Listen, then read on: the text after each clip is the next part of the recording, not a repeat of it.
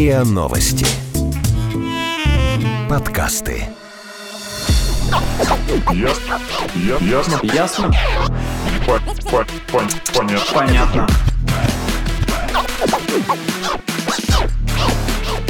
Ясно. Понятно.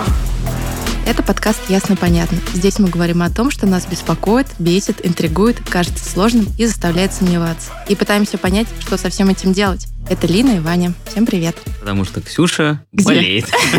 Где-то болеет. Да. И знаешь что? Что? Перед тем, как ты э, расскажешь, что же мы сегодня будем обсуждать и с кем, я скажу, что, мне кажется, с каждым эпизодом я ощущаю себя все более глупым.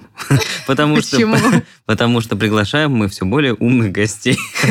И Чтобы контрастировать на их фоне. Да, в самом начале обсуждали какие-то там смс-очки, какие-то разговорчики, а сейчас, ох, иллюстраторы, режиссеры. Да, И антиквары. сегодня- антиквары, да. И сегодня мы будем говорить о классической музыке. Что такое классическая музыка? Стоит ли ее вообще слушать в 21 веке? Кто такие дирижеры? Чем они занимаются? И про вот это вот все мы Еще будем развеивать миф, что классическая музыка это музыка для снобов, интеллектуалов и вот Да. этих всех ребят. Да-да-да, потому что есть, конечно, такой миф, стереотип, в который я, кстати, тоже верю. И чтобы разобраться вот в этом всем, мы позвали Филиппа Чижевского, приглашенного дирижера Большого театра, художественного руководителя и дирижера ансамбля Квеста Музыка. Филипп, добрый день. Добрый день. Ну что, Вопрос здесь, из ряда дурацких. у нас здесь вопрос из Кто зала сразу такой? же. Да, для чего нужен дирижер, если оркестр — это в целом взрослые люди, музыканты, у которых есть ноты, они знают, что играть, и в целом это какая-то странная история для меня, как для человека, который не учился в музыкальной школе. Ну, вы знаете, вообще дирижер – это такая специальность довольно-таки молодая. Функцию дирижера всегда кто-то исполнял, выполнял. Это был либо капельмейстер, либо там, клавесинист, либо первая скрипка. В общем, всегда кто-то был, кто руководил процессом.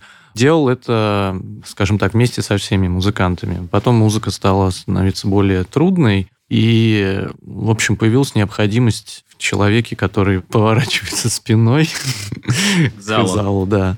И э, занимается только этим. То есть не играет на клавесине, на скрипке, а только, значит, показывает вступление, темп и т.д. и т.п. Вообще, дирижер нужен музыкантам для того, что музыканты не могут сделать без дирижера. А сейчас на дворе 21 век, и раз, два, три, четыре, даже раз, два, три, четыре, пять, шесть, семь, музыканты сами в состоянии посчитать без дирижера. Дирижер нужен для того, чтобы объединять, э, скажем так, делать общее дыхание. Часто даже самые, самые хорошие музыканты, да, которые собираются вместе, у каждого есть своя, безусловно, точка зрения на ту или иную фразу, как ее интерпретировать. И чтобы не получилось, э, как в басне Крылова «Лебедь, рак и щука», да, вот придумали такого чувака. Человек, который руководит. Да, А вот просто всегда было интересно. Хорошо, предположим, музыканты не до конца, хотя они наверняка уже тысячу раз репетировали это все, но продолжают не до конца, видимо, понимать, вот какую эмоциональную окраску нужно привнести. И мне всегда было интересно.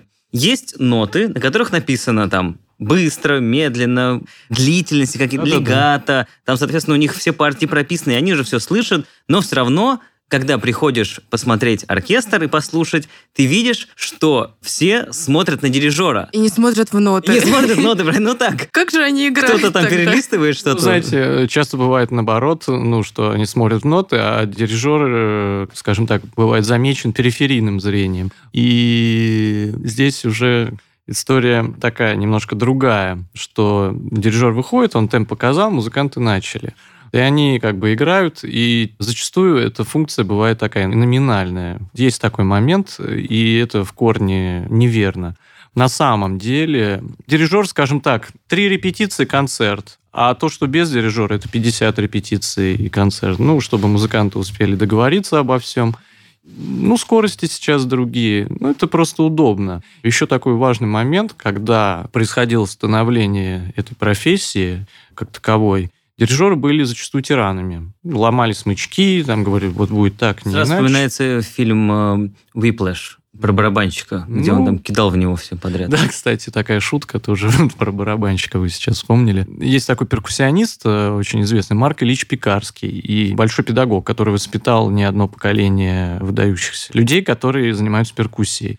Мы с ним довольно тесно общаемся. С первого курса консерватории я с ним сразу подружился, несмотря на большую разницу в возрасте. И он говорил своим ученикам, знаешь, говорит, что получается, когда говорит, играешь неритмично? Одну палочку отнимают. И отнимал? Ну да, ну, мыл, да, что отнимают одну палочку, и ты становишься дирижером. А, в этом смысле. да, да, в этом, в этом смысле, да. Вот такая ирония. А две палочки обязательно или можно одной? Нет, можно одной, можно без палочки. Палочка, это, скажем так, для экономии энергии, сил. Предположим, ты дирижируешь, там, не знаю, оперу Вагнера, Парсифаль, который идет там с антрактами 6 часов. Чтобы тебе сделать более-менее большую амплитуду с палочкой, тебе достаточно пошевелить кистью. Жаль, что я не могу это показать. Ну, короче, продолжение Да, руки. да, да, абсолютно верно вы сказали. Палочка должна быть продолжением руки, и когда ты занимаешься в классе, предположим, учишь студентов, вот я преподаю в консерватории, это первое, о чем ты говоришь, что палочкой надо уметь пользоваться, и, и ты должен ее ощущать как продолжение руки, и звук должен находиться на конце палочки. Мгм. Если же ты дирижируешь без палочки, соответственно, ты звук трогаешь руками. Это такая получается более тесная связь. И это мне ближе. Ну, палочка, она организует, экономит и так далее. Когда ты руководишь большим оркестром, это бывает удобно. А есть у дирижеров такое, я про палочки, тоже из серии дурацких вопросов, что вы приходите в магазин и выбираете палочки, как в Гарри Поттере, там, с волосом единорога, Конечно, с пером Феникса. абсолютно, конечно, есть. Э, Это необходимо. Все люди разные, большие, маленькие, средние, с длинными руками, с короткими, с сильными руками, слабыми и т.д. и т.п. Кому-то длинную палочку удобно, кому-то короткую. Ну, у кого какая техника. Это все, мне кажется, тесно связано с физиологией человека. А есть какая-то градация палочек? Вот у барабанщиков есть градация палочек барабанных, соответственно, там по весу. Вы барабанщик? Я не... Нет, ну просто я знаю, что есть такое. Да. Вот, а у Абсолютно, дирижеров к- конечно, такие, о, так это же палочка фирмы Sigma, это вообще топ. Ну, здесь на самом деле часто с фирмами никоим образом не связано. Палочки бывают пластиковые, бывают деревянные. Вот кажется, да, звучит деревянная палочка, это значит она круче, да? Не знаю, а они быстрее ломаются. Во что? А в, в дирижерский пульт. А, да? Очень просто. Об головы музыкантов вы хотели слышать. Ну, вроде того, да. Да. Они, как правило, легче бывают с пластиком. И, опять же, сам набалдашник, да, он бывает пробковый, бывает тоже из дерева, масса каких-то, может быть. А сколько у обычного дирижера палочек в комплекте? Вот, допустим, Геннадий Николаевич Рождественский, известный дирижер, царство не- небесное, он э, менял палочки даже в процессе исполнения одного произведения. То есть он, скажем, продирижировал фрагмент, он кладет палочку, там продолжает руками дирижировать, там может взять другую, прямо вот в процессе одного сочинения. Кому-то палочки достаточно одной на всю жизнь, Ух ты. Не сломают. если не сломает. Понятно. Да. Ну а В зачем? голову чью-нибудь. Я на самом деле Мы. пользуюсь. Я пользуюсь, э, если пользуюсь палочкой, ну вот у меня есть две. Хотя зачем я купил вторую, не понимаю, она мне просто лежит. Просто есть. В последнее время преимущественно без палочки обхожусь. Перед тем, как мы начнем задавать все-все-все глупые вопросы насчет дирижерства, стоит упомянуть, что у нас же, собственно, была, скажем так, проблема, ну и в принципе осталась с тем, что у нас ковид, так сказать, в течение полугода буйствовал, все было закрыто. Я так понимаю, что вы были первым дирижером, выступившим с Московским государственным академическим симфоническим оркестром под управлением Павла Когана, собственно, открыли этот сезон. Именно это Концертный. был у оркестра первый концерт. самый, Ага. Да, у меня уже были официальные концерты до этого. Собственно, в Московской филармонии я со своим коллективом Квеста Музыка сыграли концерт 13 августа. Это был один из первых концертов после того, как э, нам было разрешено выходить на эстраду. А а Как вообще все прошло? Вы знаете, прошло замечательно, в даже зале никого не было. это интересный вопрос. Накануне, во-первых, да, еще вот важный момент, нам дали полноценную репетицию вечером на сцене зала Чайковского, что бывает крайне-крайне редко, потому что обычно у филармонии сцена расписана, естественно, и каждый день идут концерты, И генеральная репетиция всегда происходит в день концерта, то есть ты приходишь заранее, вот проводишь репетицию, пробу зала, акустическую так называемую, и играешь концерт. Здесь же у нас была роскошь. Мы имели полноценную большую четырехчасовую репетицию на сцене зала за день до концерта. Еще генеральная у нас была. В общем, райские условия. Я думал, интересно, вот завтра у нас концерт мы не выходили на сцену, там, ну, как и все, да, там полгода, скажем, да. Какие у меня будут ощущения? Вот я увижу зал, да, зритель сидит через кресло. Что я буду чувствовать? Вы знаете, как будто и не уходил. Вот просто как в домашних тапочках. Вышел на сцену. Ну, ощущение... так и вышел, видимо. Да. Практически, И э, Ощущение зала было фантастическое. Не было ощущения, что половина сидит. Ну, просто вы спиной стояли к залу. Поэтому. Да, наверное, не, не у всех. А вообще чувствуется спиной э, энергия? Безусловно, да, да. Нам... Э, эй, эй, Да, привет, привет, я здесь. Нам, исполнителям, необходим абсолютно в одинаковой степени, так же, как и зрителю-исполнителей. Да. Концерт — это трансформация, изменение для всех. И для зрителя, и для артиста. Ну, еще есть композитор, где-то там летает и слушает. Верхний ложа. Да, да, верхний ложа, да. Хорошо, вопрос. Вы сказали уже про то, что преподаете. А вообще, как идут на дирижера? Есть ли такая вот? После школы пошел... А, учиться. Ну, ну да. Смотрите, вообще дирижирование, скажем так, это, как правило, второе образование. Второе высшее имеется в виду. И зачастую так оно и происходит. Бывают редкие случаи, но это, как правило, это какие-то, ну, скажем так, потомственные музыканты и потомственные дирижеры. Когда студент идет сразу, допустим, поступает на две специальности и параллельно учится. Там, 18 лет, как правило, да, в ВУЗ идут в консерваторию и вот он занимается там и там. Как правило, это более поздняя история, и вообще э, дирижирование – это профессия второй половины жизни, как принято говорить. То есть сначала ты оркестровый музыкант? Не обязательно. Сначала ты идешь на юрфак, Да. Ну, дирижер, он должен обладать определенным комплексом, безусловно, каких-то качеств, да, там, организаторских. Э, он должен быть психолог, организатор. Вообще лидером, судя ну, по его работе. Ну да, педагогом просто, да, человеком, который ценит и умеет распределять время, как и репетиционное, как и концертное. Кстати, в концерте, когда ты стоишь за пультом, время течет совершенно иначе, нежели ты сидишь в зале. Но для меня симфоническое дирижирование, оно было, скажем так, я практически учился параллельно.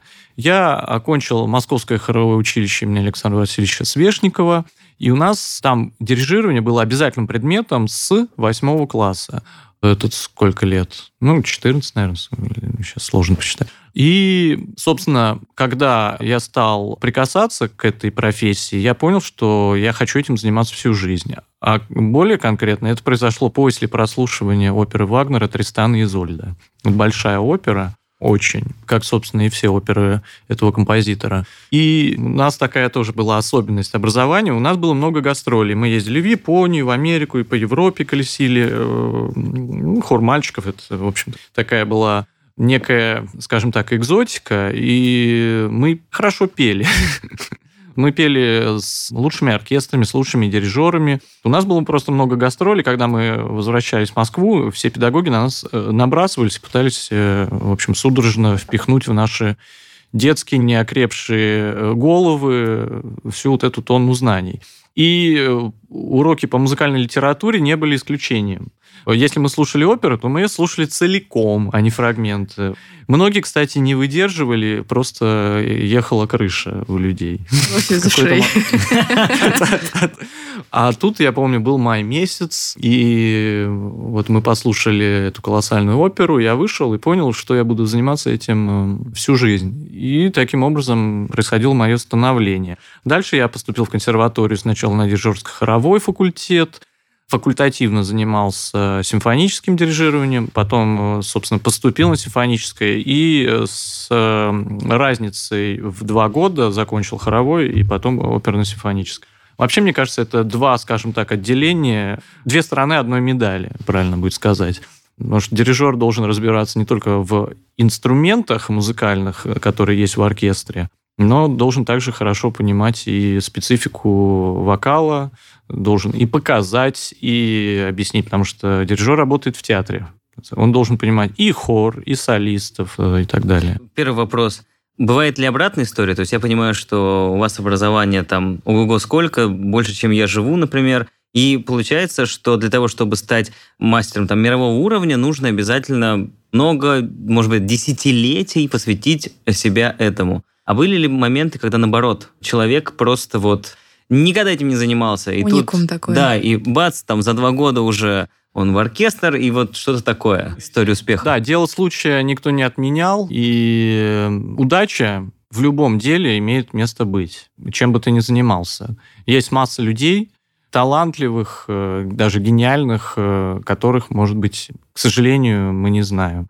Но они есть, безусловно. Композиторов море таких, которые сидят в глуши, предположим, там в домике и пишут музыку просто в стол. И этого композитора не знают, а потом, может быть, он умрет, да, вскроется наследие. Ну, мы знаем такие примеры в истории музыки. Скажем, да далеко ходить не надо. Иоганн Себастьян Бах, он э, после смерти был не особо популярен, скажем так. И известная история, благодаря композитору Мендельсону, это уже далеко эпоха романтизма шла, а творчество Баха опять стало интересно обществу. Да-да-да, был такой композитор. Собственно, Мендельсон был первым, кто открыл страсти по Матфею Баха. И с этого момента было, скажем так, второе рождение этого автора. Многие считают, что встать за дирижерский пульт и двигать руками, это, в общем, просто. Здесь ничего такого Ну, не нужно. визуально- может попробовать визуально это это, сделать, так и да. выглядит, конечно. И Есть масса аттракционов. Я сам, на самом деле, с иронией отношусь э, ко всему к этому. Детей приглашают за дирижерский пульт. и Вот он замахнул руками, оркестр заиграл.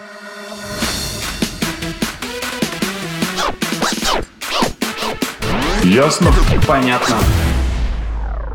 А насколько вот сильно тогда дирижер вообще влияет на звучание? Просто вот говорят, оркестр под дирижером там такого-то, а потом под Вот, такого, да, исполнение да. вот в таком-то. Вот Конечно, это... ноты-то они одни и те же. Ноты одни и те же, и, и музыканты, собственно, не меняются, да, одни и те же, если мы говорим про один оркестр в определенный период времени. Да, это энергетика разная, это подход, э, интерпретация. Один, один любит, скажем, более острые штрихи, такое более графичное исполнение. Я вот, мне кажется, больше к таким отношусь.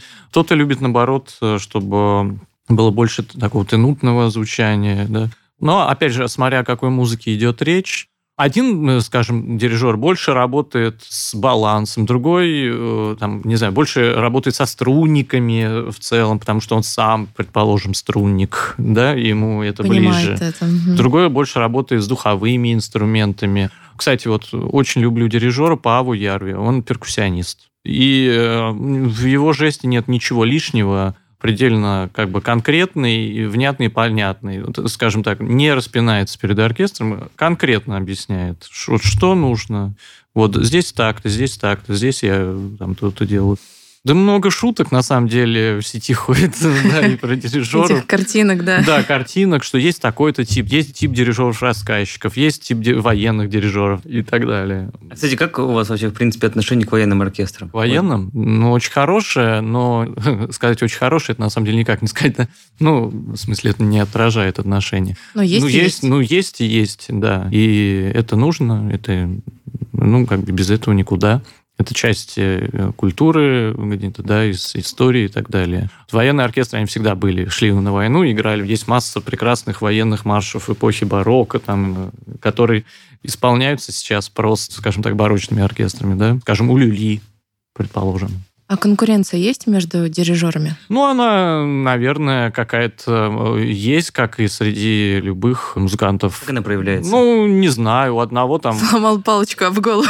Нет, ну, одного... Вот, вот у него там много концертов, э, а вот у меня мало, я вот тоже хочу, как он.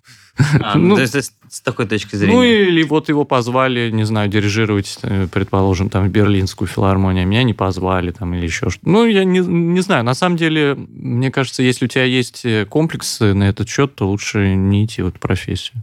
Ты можешь сомневаться сколько угодно, но ты должен быть э, как-то уверен в себе. Это одно из основных качеств, которыми должен обладать дирижер. Просто мне сразу вспомнилось почему-то, опять мы говорим про этого режиссера, Нолан, у него, есть фильм э, «Престиж», где, собственно, было два фокусника, которые на протяжении всего фильма, ну, скажем так, враждовали. они показывали все круче и круче фокусы и старались, соответственно, испортить фокусы своего, так сказать, противника. У дирижеров не бывает такого, что ты что пришел такой, войны. вот бесит тебя вот этот, да, пришел к нему на первый ряд и кидаешь в него фантиками. Ни в коем случае. Ни в коем случае. Э, Ну, такого не может быть. Ну, Сыпал слабительное виолончелисту. Не, ну это все, как бы, на- наверное, может быть, где-то имеет место быть. Ну так, отдаленно. Вот он сидит, думает, вот зараза, вот если бы было бы у меня сейчас ружье, я бы его пристрелил. Вообще все не так Зараза, делает. как хорошо дирижирует, да? Да, или зараза, как хорошо дирижирует. Ну, это вряд ли. Обычно все говорят, все плохо, да. Вот А, один я гениальный, один я все знаю, как делать правильно, все остальные ничего не понимают. Это больше имеет отношение.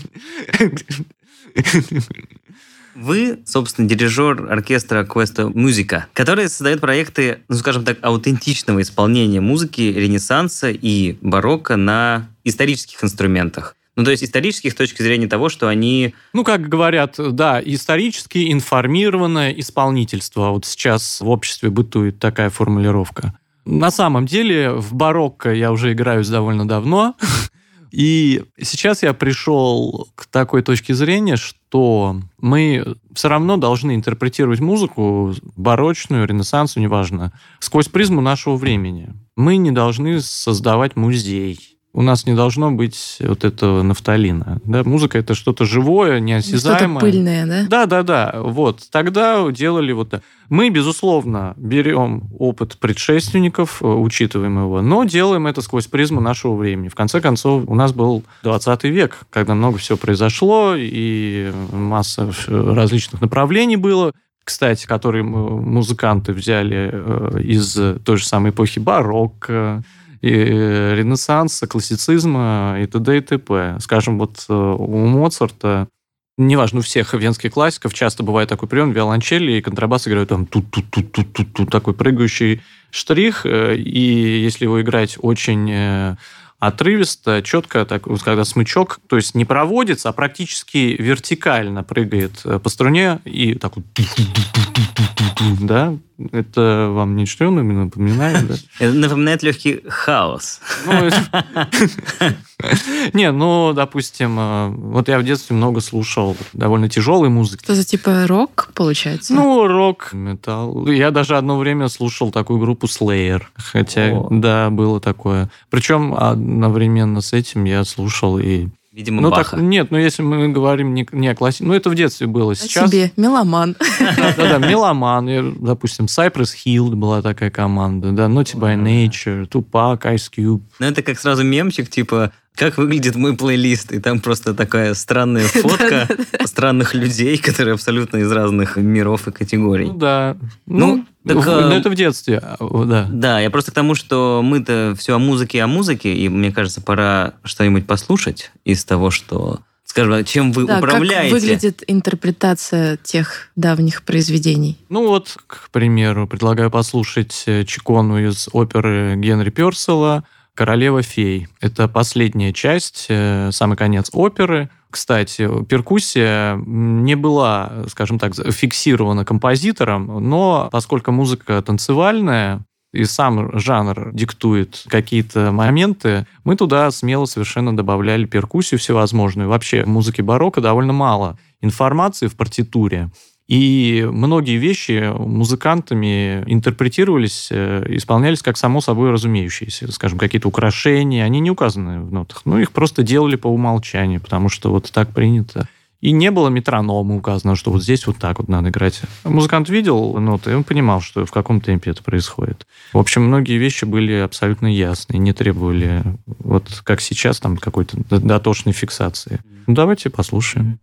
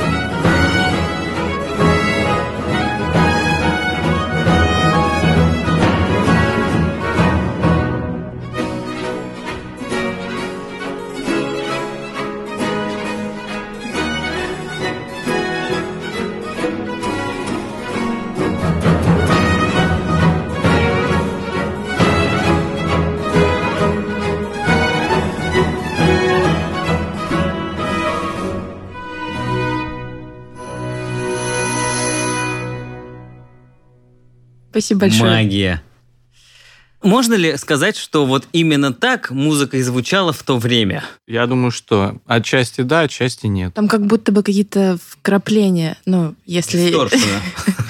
Ну, Если вот, говорить моим бытовым таким Ну, это вот языком. опять э, то, о чем я сказал выше. Именно наша задача с квест-музыкой интерпретировать э, старую музыку с позиции нашего времени, но, скажем, мы играем на жилах, да, тогда играли на жильных струнах. А Что такое жильные струны? Это кишка. Ну, взяли животное, да. Вот сейчас играют на металле. Металл, он более долговечный и... Но и звук строй- другой. Ну, звук другой, да. Но из практичности да, металл, в общем, строй лучше держит. Да, жильные струны, они постоянно ползут, поэтому барочные оркестры, они очень часто настраиваются. И сложнее это сделать. Да, э, масса таких особенностей, наверное, в нашей интерпретации, которые были бы, может быть, скажу так, раскритикованы такими заядлыми барочниками. Ну, мне кажется... Подняли руку на святое. Да, да, тогда вот так вот не делали. Вот. М, Почему мы отчасти знаем, как это делали. Вот, отчасти, конечно, нет, потому что не было возможности записать это и, и послушать. Конечно, есть масса литературы, трактаты и т.д. и т.п., но мы не можем это как-то осязать. Но, что, наверное, совершенно точно было родственного между тем исполнением и нашим, то это свежесть восприятия этой музыки. Потому что любая музыка, она была современна. Да, написал ее Персел тогда, да, она была современна. Вот сейчас что-то написали, да, вот она вся была современна. И, мне кажется, задача музыкантов в целом открывать любую партитуру, будь она создана там 300 лет назад или два дня назад, так, как будто вот, а, ну, это свежак, и никто до меня это не играл.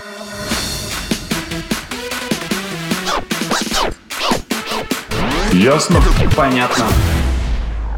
Вы сказали, что в детстве слушали много, ну, собственно, будем называть это melodic metal и death metal. А как вообще вот сейчас, грубо говоря, современному человеку, да даже вообще, в принципе, и не современному, начать слушать классическую музыку? Меня за уши никто не тянул. Э, Вообще я человек, не знаю, жутко ленивый и э, никогда не делал того, что мне не нравилось. Если бы мне это не нравилось, я бы этим не занимался. Мне никогда не заставляли.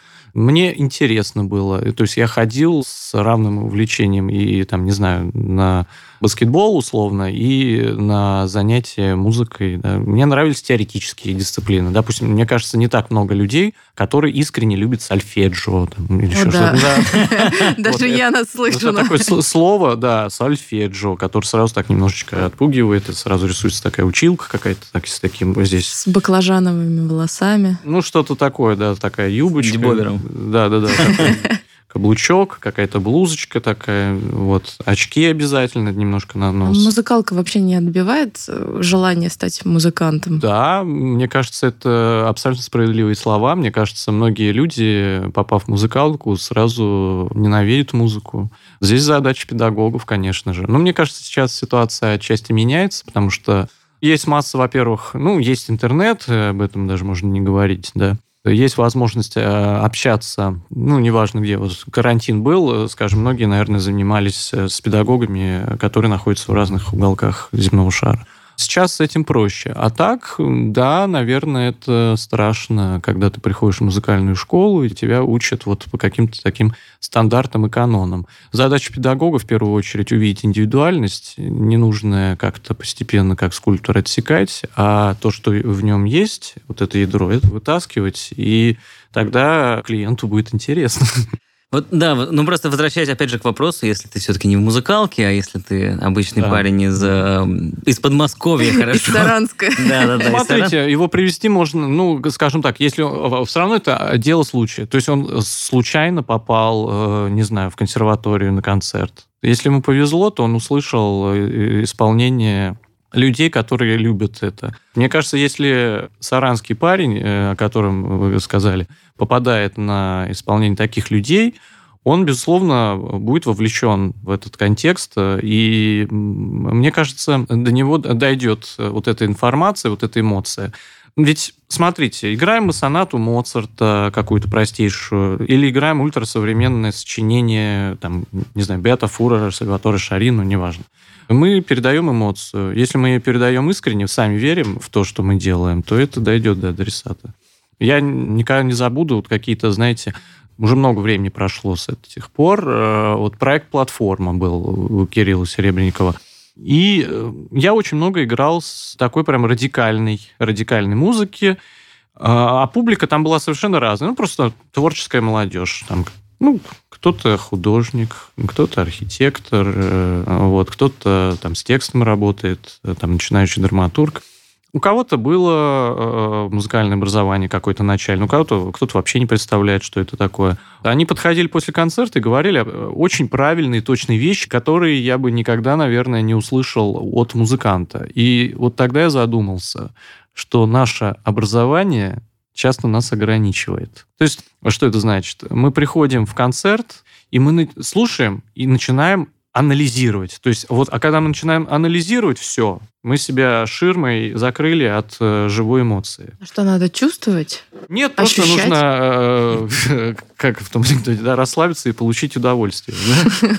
И, кстати, да, к вопросу, в принципе, про понимание и любовь к классической музыке, я просто упомяну, что у нас есть Инстаграм, Рия, нижнее подчеркивание, подкаст, куда Анастасия скоро выложит подборку советов, как начать разбираться в классике и, может быть, ее даже полюбить. Там аж целых шесть методов. И, кстати, большую часть вы, собственно, уже назвали, и в том числе и ходить на концерты, и эмоционально сопереживать музыке. Но попробуй себя заставить ходить на концерты. Я вот поспорю. Норм... Ты должен быть... Нормально. А... Это дело случая. Особенно, а если, особенно если перед концертом, так сказать, принять на грудь, и потом нет, нет, нет. эмоционально? Обычно люди, которые, как мне кажется, не посвященные вообще во всех этих делах, они идут на исполнение каких-то ну, смотрите, э, здесь два... рок-опер, я не знаю, с оркестром, или микс современной музыки с оркестром. Или, или оркестр ну, в общем, играет хиты э, 80-х, я не знаю.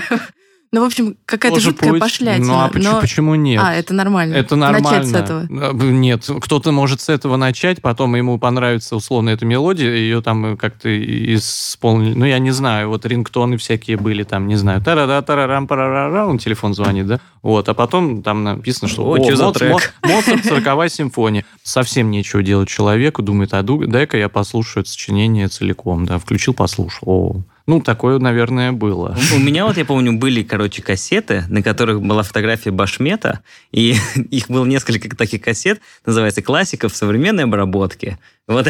А это, почему это нет? Уже, это, ну, не знаю, ну, это ужасно. Ну, ну, смотрите, вы так считаете. А, а, мне кажется, вот смотрите, кто-то считал, э, там, это ужасно. Сейчас это, там, сочетать несочетаемое, да, сейчас говорят, о, круто, это кич, кичуха, все, да, супер, да. В восприятии музыки тоже много такого. Но, опять же, откройся Поэтому, если тебе что-то непонятно, перелистни страничку назад и попробуй прочесть еще раз. Или там послушай еще раз.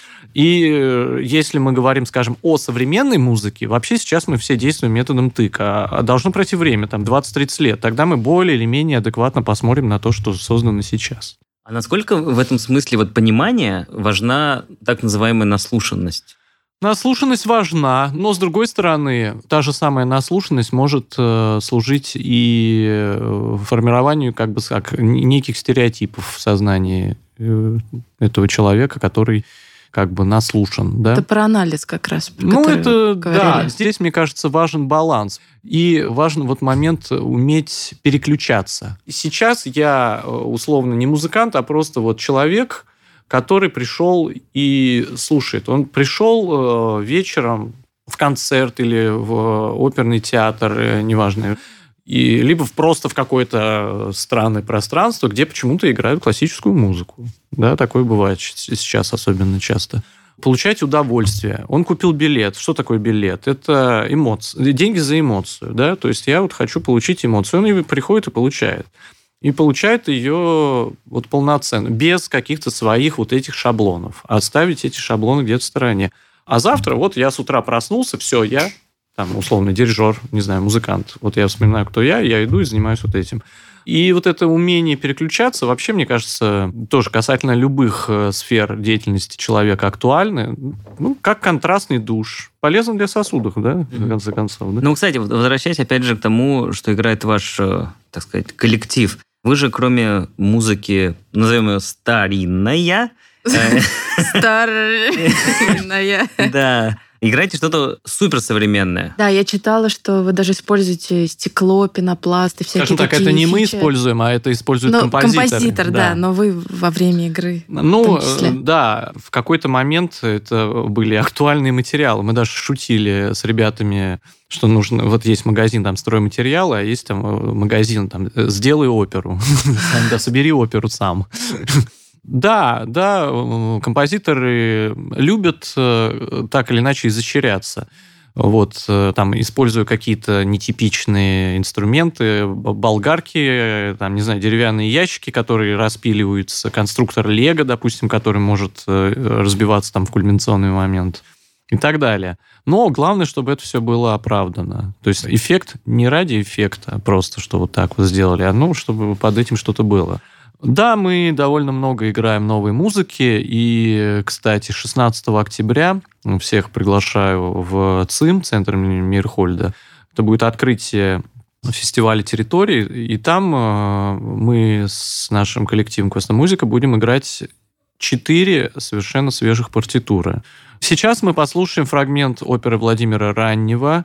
Это был э, очень масштабный проект Бориса Юхананова, и электротеатр Станиславский. Это пять опер, шесть композиторов. Сейчас мы послушаем фрагмент, собственно, шестой оперы. Музыка Владимира Ранева. посмотри,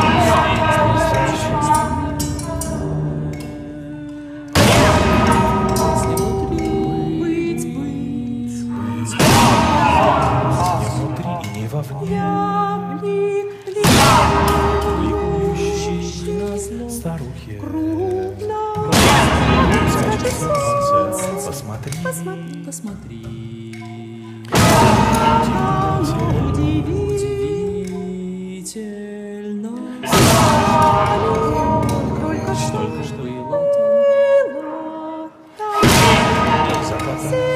все, все, все. Но никто. Но никто. Мы расположены. А вот этого звука, это вы в тире записывали? Нет, это запись происходила в пространстве, где мы это и играли. Это мухобойки, такие большие и малые, которые тоже придумал композитор Раннев. В общем, большие мухобойки – это, не знаю, такие деревянные палки, похожие, так, раньше вантус так выглядел. И на них насаживалась какая-то вот такая вот резиновая штука. Mm. Вот. Ну, Почему он, он убили? По деревянным ящикам. И э, одновременно э, у исполнителей э, были мегафоны, в общем, когда вау, вау, вау, такой звук. Он в зале гораздо громче звучит. В общем, это такой знаете, эффект. Мы сейчас послушали фрагмент вне контекста. Вот эта опера, она довольно интересно устроена. Начало такое тишайшее. В общем, постепенно происходит такое уплотнение фактуры. Вот. Ну, такое ощущение, как будто на тебя там что-то приближается. Там, не знаю, кто-то развлекается, там см- смотрит, как самолеты садятся, да? Или был фильм такой «Меланхолия» фон Триера.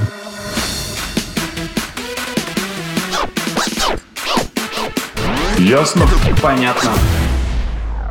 Вот вы, кстати, сказали насчет того, что современные авторы, они что-то натуралистическое хотят добавить. Мы, когда готовились, собственно, к этому эпизоду, я прочитал очень интересную историю о том, что один раз музыкальный критик Guardian Том Сервис по просьбе радиодиджея составил э, недельный гид введения в классическую музыку. И там как будто бы каждый день по три разных классических произведения. И там, собственно, такая задача, что нужно ежедневно слушать только вот эти три произведения, и после этой недели ты как будто бы, ну, что-то точно полюбишь, что-то точно тебе запомнится, и ты более-менее станешь понимать, как ты разбираться в классической музыке.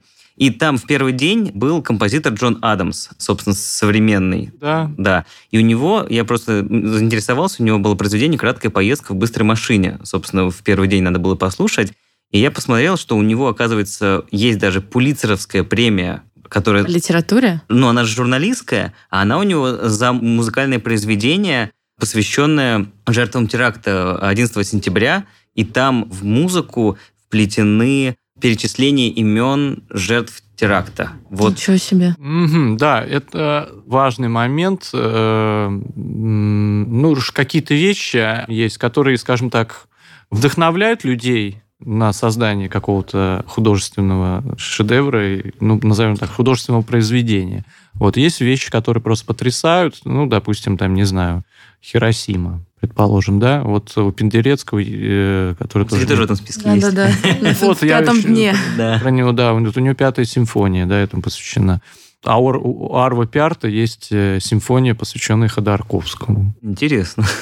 Предположим, да? Ну, то есть есть такие вот вещи. Здесь тоже такая, знаете, тонкая грань. Иногда композитор бывает прячется за этой плакатностью. Громкое название, оно так или иначе как-то, Ну, ну, понятно, при- притягивает. притягивает, ну да, конечно. на афише это красиво смотрится, да. Потом оказывается, Ого. что так себе, да, произведение? А вот Может быть, а может быть и нет. А вот мы когда говорим про современных композиторов, считаем ли мы эту музыку классической? Ну, если мы говорим про классических музыкантов, конечно, это классическая музыка, это новая классическая музыка. Кто-то это говорит актуальная классическая музыка, да? Просто ну, есть такое же вот подозрение у меня, что у нас есть писатели, например, классики. Соответственно, их классикой сделало время, как бы там золотой век, серебряный век, скажем так.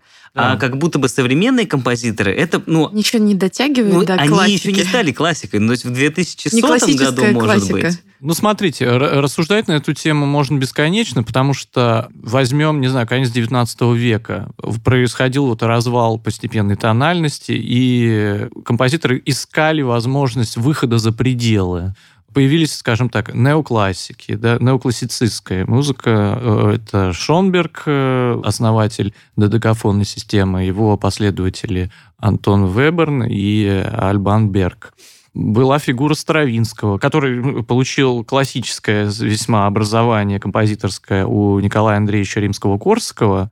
Но Николай Андреевич, э, даже если ему что-то было не близко, и, скажем так, он к каким-то моментам, э, вещам своих учеников относился даже, может быть, скептически, он э, понимал, что за ними будущее, и что это новое поколение, и их ни в коем случае нельзя зажимать.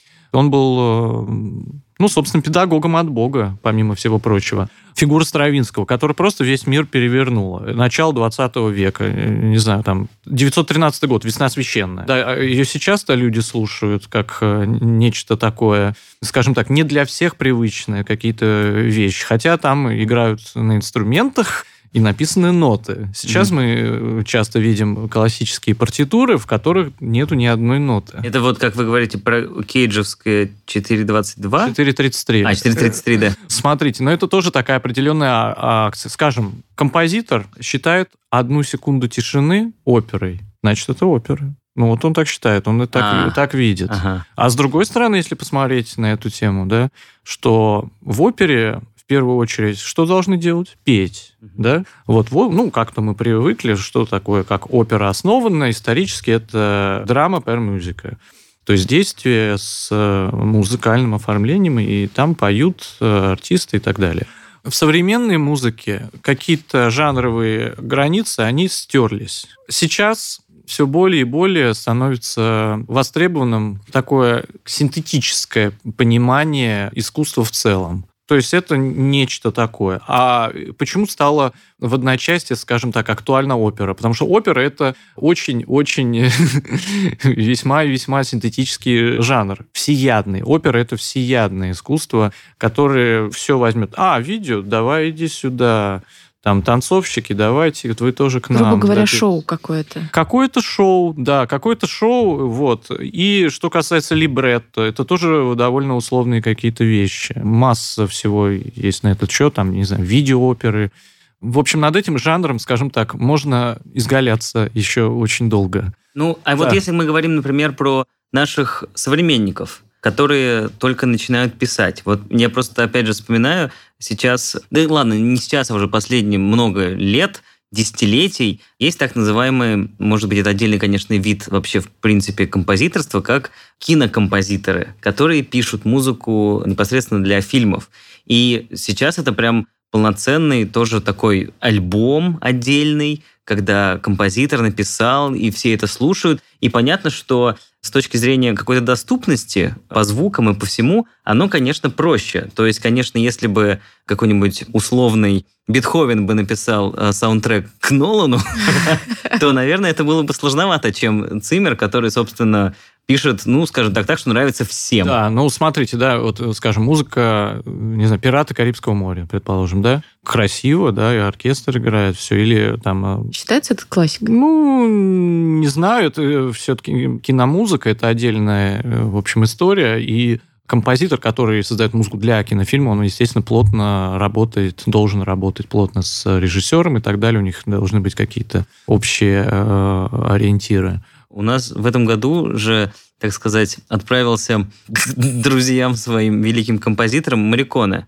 И он же часто дирижировал оркестром да, да. и при этом был композитором. Да. А, вот насколько композиторское дирижирование и вообще видение оно отличается от того, чтобы вот вам сказали, ну, пора вот э, сыграть... Сочинять музыку? Не-не, пора, э, собственно, встать и дирижировать там какой-нибудь саундтрек к «Однажды в Америке». Смотрите, я все-таки за это бы не стал, наверное, браться, потому что, ну, как-то я себя считаю... Я занимаюсь просто другими вещами, не то, что я себя считаю. Если мы говорим про то, как композитор играет свою музыку, безусловно, это, во-первых, это просто интересно на какие вещи он обращает внимание. Тот же самый Игорь Старовинский дирижировал своей музыкой. Ее очень много и очень успешно. Многие композиторы скажем так, по неволе встали за дирижерский пульт, потому что, скажем, их музыку никто не хотел исполнять из дирижеров. Вот это середина 20 века. Пьер Булес стал большим дирижером. Его все хорошо знают и как композитора, и как дирижера который играл э, абсолютно разные. Петр Этуш, неважно, там Бруно Модерна, масса композиторов, которые... Эса Пека Салнин, кстати, э, дирижер прекрасный и композитор.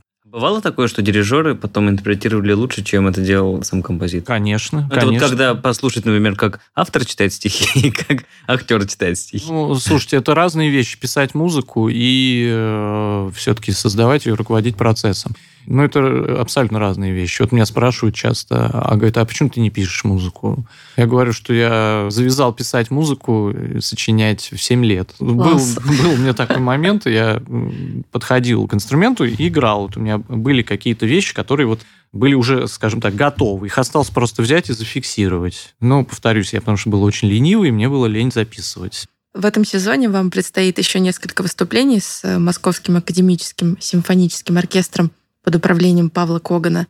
На какие концерты стоит обратить внимание новичку, тому парню из Саранска, чтобы Который доедет на Прийти ночном поезде. и вдохновиться, да, и полюбить классическую музыку. Вы знаете, сейчас вообще сложно говорить о планах. Я благодаря карантину пришел к тому, что замечательно жить одним днем. Вот сегодня мы с вами сидим здесь за этим круглым белым столом, общаемся замечательно. Вот какие-то планы у меня есть на вечер и так далее. Что будет завтра, это уже для меня какое-то далекое будущее. С оркестром э, Магасо у нас будет проект на другом пространстве. Художественный руководитель фестиваля «Другое пространство» Владимир Юровский, мой друг, большой мастер и пропагандист новой музыки. Мы будем исполнять с оркестром Гассо музыку Джачинто Шелси, Кватру Пецепер Оркестра, четыре пьесы для оркестра, и музыку Сергея Невского, моего хорошего друга, 18 эпизодов для оркестра. Это будут российские премьеры. Всех приглашаю. Это будет 20 ноября. 18 эпизодов для оркестра, такая ссылка к Баху как будто. Ну, скажем, цифра 18, она такая была, да, да, 18 контрапунктов у Баха в искусство фуги. Кстати, Лучану Берию сделал транскрипцию 18-го контрапункта, назвал его 19-й контрапункт. Ну и, так сказать, завершая наше погружение в классику. Не знаю, для меня до сих пор непонятно, зачем же слушать классическую музыку в 21 веке, и что я потеряю, если я не буду ее слушать. Ну, классическая музыка, смотрите, здесь можно очень просто ответить. Есть английский костюм, который никогда не выйдет из моды. Ну, вот есть вот пиджак, брюки. Человечество всегда этим пользовалось, так или иначе, да? когда это появилось. Но будет что-то появляться, что-то отпадать. Это, ну, не знаю, как вот четыре стены есть в доме, да. Сейчас будут, не знаю, вот бывали вы в Роттердаме, видели там архитектура абсолютно странная, новая. Ну, вообще город, как известно, да, был заново а, отстроен, потому что был уничтожен бомбардировкой во времена э, Второй мировой войны. Какие-то вещи, они будут появляться, вот, э, но будут отпадать, а будут э, те незыблемые вещи. Мне кажется, как играли на скрипке, вот, как появился струнный, скажем так, инструмент, его взяли таким образом, так на нем и будут играть. Это вещи, которые они никогда не выйдут из моды. Они могут модифицироваться. Так же, как, понимаете, говорят о том, что все будет через сеть происходить. И э, вот когда мы попали в ситуацию карантина, масса было каких-то онлайн-концертов, но мы же понимаем, что ничто не может заменить живого общения. Человек нуждается в этом обмене энергией, а через экран это делать невозможно. Или артист выходит, играет в пустом зале, а его большая аудитория смотрит. Ну, это скучно. 15 минут можно послушать. Понятно, надо ходить на концерты. Надо ходить на концерты, слушать. да. И то же самое и в классической музыке, потому что мне кажется, период какого-то застоя, может быть, он э, существует. Сейчас мы пребываем в каком-то таком поиске отчасти. Что-то сейчас э, созвучно времени, что-то морально устаревает. Это такой живой процесс. Это как э, деревья сбрасывают листья. Ну и по традиции, хорошо бы поставить музыку. И я знаю, что мы сейчас будем слушать, ну, самую что ни на есть классику. Да, мы сейчас послушаем, э, что ни на есть, не побоюсь этого слова, классическую попсу, которую мы постарались, э, в общем, э, всячески сдобрить переправами.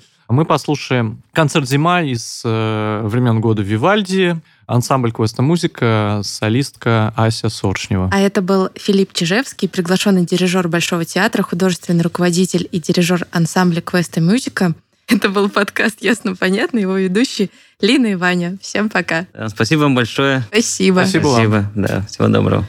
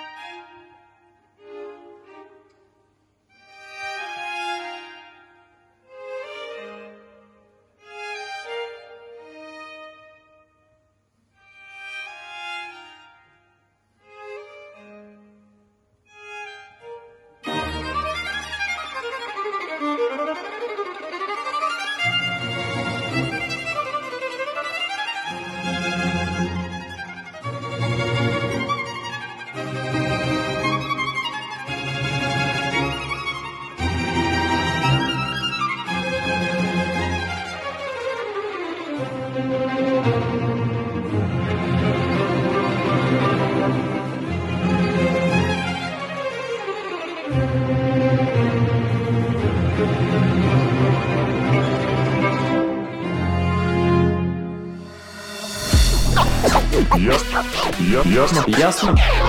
По- по- пон- Понятно. Понятно.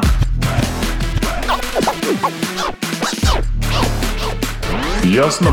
Понятно. Подписывайтесь на подкаст на сайте ria.ru в приложениях подкаст с Web Store и Google Play. Комментируйте и делитесь с друзьями.